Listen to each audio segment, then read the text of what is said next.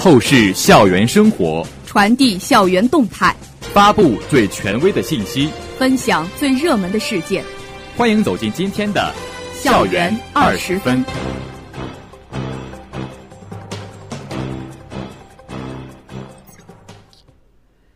这里是 FM 幺零零点五宁波大学广播台，各位老师、同学，大家中午好，欢迎收听本台今天的《校园二十分》节目，我是王萌，我是刘志超。今天是二零一八年十二月十七号，农历十一月十一。今天节目的主要内容有：全国麦类作物病害研究与防控协作组学术研讨会在宁波大学召开；我校协同创新中心入围教育部首批省部共建协同创新中心；宁大原创音乐剧《牵手》获韩启德院士等领导点赞；商学院留学生志愿者送公益文化课进小学。陈建平院士到医学院调研。下面请听详细内容。近日，全国麦类作物病害研究与防控协作组学术研讨会在宁波大学召开。会议由中国农业科学院植物保护研究所主办，宁波大学植物病毒学研究所承办。大会开幕式由协作组组长、中国植物保护学会理事长、中国农业科学院麻类研究所所长。中国农业科学院植物保护研究所研究员陈万全主持，来自全国六十余个科研、教学和推广单位的一百八十名同仁聚首宁波大学，围绕麦类作物病害研究与防控开展深入研讨。宁波大学校长沈满红出席开幕式并致辞。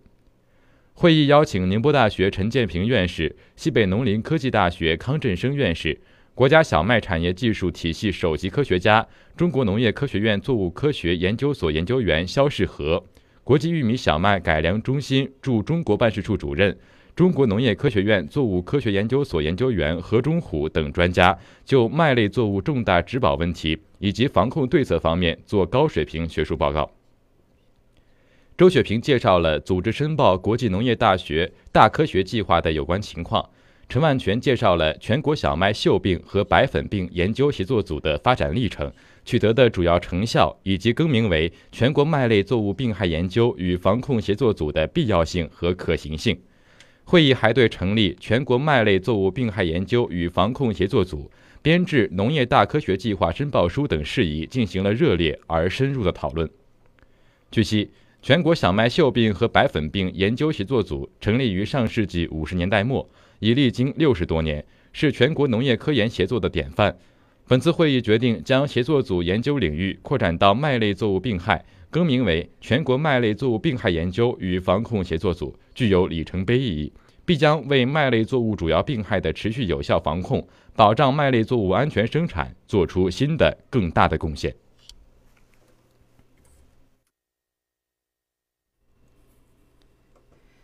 近日，教育部办公厅印发通知，公布了首批省部共建协同创新中心认定名单。我校浙江海洋高校健康养殖省部共建协同创新中心榜上有名。该中心是浙江省首批2012年认定的协同创新中心，2016年中期考核获得优秀。2017年，我校以双一流为起点。打造以包括力学、水产、信息与通信工程在内的三个一级学科为基础的海洋生物技术与海洋工程学科群。该中心的建设对相关学科起着重要的支撑作用。自建设以来，中心坚持以东海区域海水养殖产业重大需求为导向，持续整合吸纳国内外优势创新力量，组建了强强联合的链式协同创新体。和协同单位共同开展了一系列科技创新机制体制改革，承担了一批解决东海区域海水养殖产业重大问题的研发和技术转移基地建设任务，聚集了一批高水平科研团队，产出了一批具有自主知识产权的标志性成果，培养了一批具有国际化视野的海水养殖创新性人才。形成了协同创新的新优势和支撑东海区域海水养殖产业转型升级的新能力。据悉，首批省部共建协同创新中心共五十九个，其中军民融合类六个未公布，五十三个中心分别依托于五十三所高校。我省省属高校共有两个中心入围，分别是我校与温州医科大学。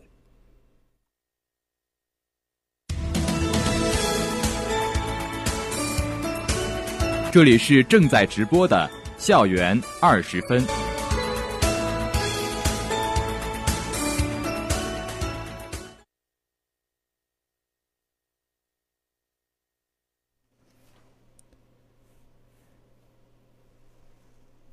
近日，由我校音乐学院联合宁波市多家单位共同出品的原创音乐剧《牵手》在北京天桥剧场成功上演。第十二届全国政协副主席、中国科学院院士、中国科学技术协会名誉主席韩启德，我国著名男高音歌唱家李光羲，原总政歌剧团著名作曲家王祖阶，原总原总政歌舞团著名作曲家张卓雅，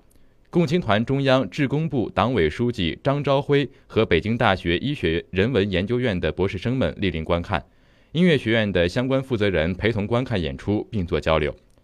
韩启德院士向演员们表示衷心的祝贺。他表示，中国优秀的文化传统讲情，因为有了情，就要讲理、讲孝、讲人，到最后就会思考人生的意义。音乐剧《牵手》给我们展现了叙事医学的过程，让我们理解了生命的意义。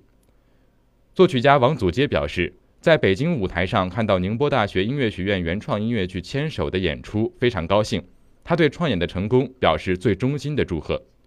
以九十岁高龄的我国著名男高音歌唱家、歌剧表演艺术家李光羲，在演出结束后，带领台上的同学们一起高唱了他的经典代表作《祝酒歌》，现场掌声雷动，演出气氛达到高潮。通过北京三天的艺术实践，同学们在得到锻炼的同时，也收获了来自前辈艺术家、领导以及观众们的祝福。这些祝福和记忆将根植于同学们的心中。以鼓励在学习生活的道路上不断前行，并以更加饱满的激情和强劲的动力投入到今后的学习和工作中，做一名更为优秀和有为的新时代大学生。近日，商学院留学生志愿者协会将《行走的公益文化课堂》送进了宁波市百年老校镇明中心小学。生动有趣的国际文化课深受该校师生的。喜爱与肯定，来自德国、俄罗斯、印度、印度尼西亚、南非等五个不同国家的十二位 ICS 留学生志愿者，利用一节课四十分钟的时间，运用各种互动教学手段，为四十多名小学生分组介绍了三大洲五个不同国家的国旗寓意、传统节日、传统美食、服饰等文化知识，并运用有奖竞答的方式对当天学习的知识进行了巩固。现场气氛热烈。镇明中心小学对本次公益文化课堂的效果给予了高度评价。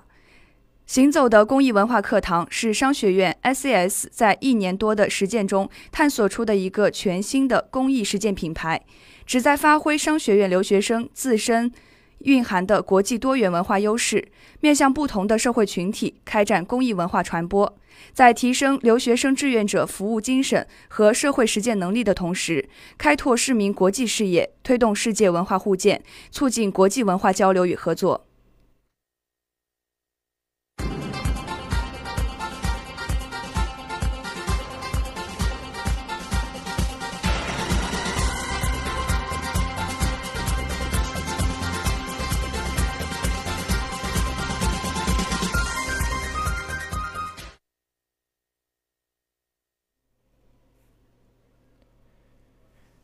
近日，中国工程院院士、宁波大学植物病毒学研究所所长陈建平到医学院调研。陈建平实地考察了医学院的科研实验室环境，并与医学院主要负责人、学科系主任和学科带头人进行了座谈。陈建平高度肯定了医学院短短二十年来取得的办学成果，并对医学院未来的学科建设和科研工作提出了中肯的建议。他认为，医学院想要弯道超车。一定要做好学院发展的顶层设计，并在做出特色上下功夫。他建议学院先做好各个研究方向的科学评估，重视团队建设，培育新的增长点。他还和与会人员分享了从事科研工作的心得体会。下面请听团学之声板块。十二月十四号，外国语学院在李达三外语楼二幺零报告厅召开期末各团支部工作总结大会。在总结大会中，我院大二、大三年级团支部对团支部本学期支部建设、召开支部大会、团日活动等情况进行介绍总结。十四号，法学院学生会开展法学院社团巡礼季活动，活动通过网上微信推送形式展开，对法学院各个社团进行介绍宣传。此次活动旨在通过社团巡礼季的活动，让更多的人了解并加入到法学院社团中来。十二月十五号，阳明学院学工二部学生会在电机厅举办年度总结大会，内容包括部门才艺表演、指导老师工作总结等，旨在增进干事情感情，展望未来发展。十六号，联合学院在植物园校区邻里中心举行首届创新创业文化节闭幕式。我院领导为职业生涯规划大赛获奖选手进行颁奖，另有学生代表对对本次文化节活动进行总结发言。十二月十六号，阳明学院团委学生会在锦绣小剧场举办宁波大学阳明学院二零一八年阳明团学十年复一约年会，活动组织各部门干事准备节目进行表演，并对学院团学干事大赛获奖者进行颁奖。活动旨在增强团学内部凝聚力，增强团学干事的归属感。敢于尝试，让生活更精彩。精彩的生活塑造充实的灵魂。下面请听生活小贴士。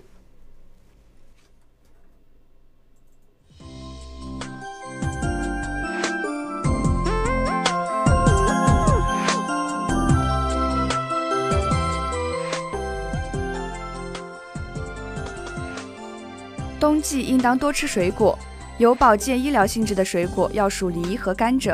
梨有降低血压、清热镇静的作用，尤其对咳嗽、小儿风热、咽喉疼痛等较为适宜。此外，适于冬季吃的水果还有苹果、橘子、香蕉、山楂等。苹果可生津止渴，橘子可理气开胃、消食化痰，香蕉可清热润肠，山楂可扩张血管、降低血脂。增强和调节心肌，有防治冠状动脉感化的作用。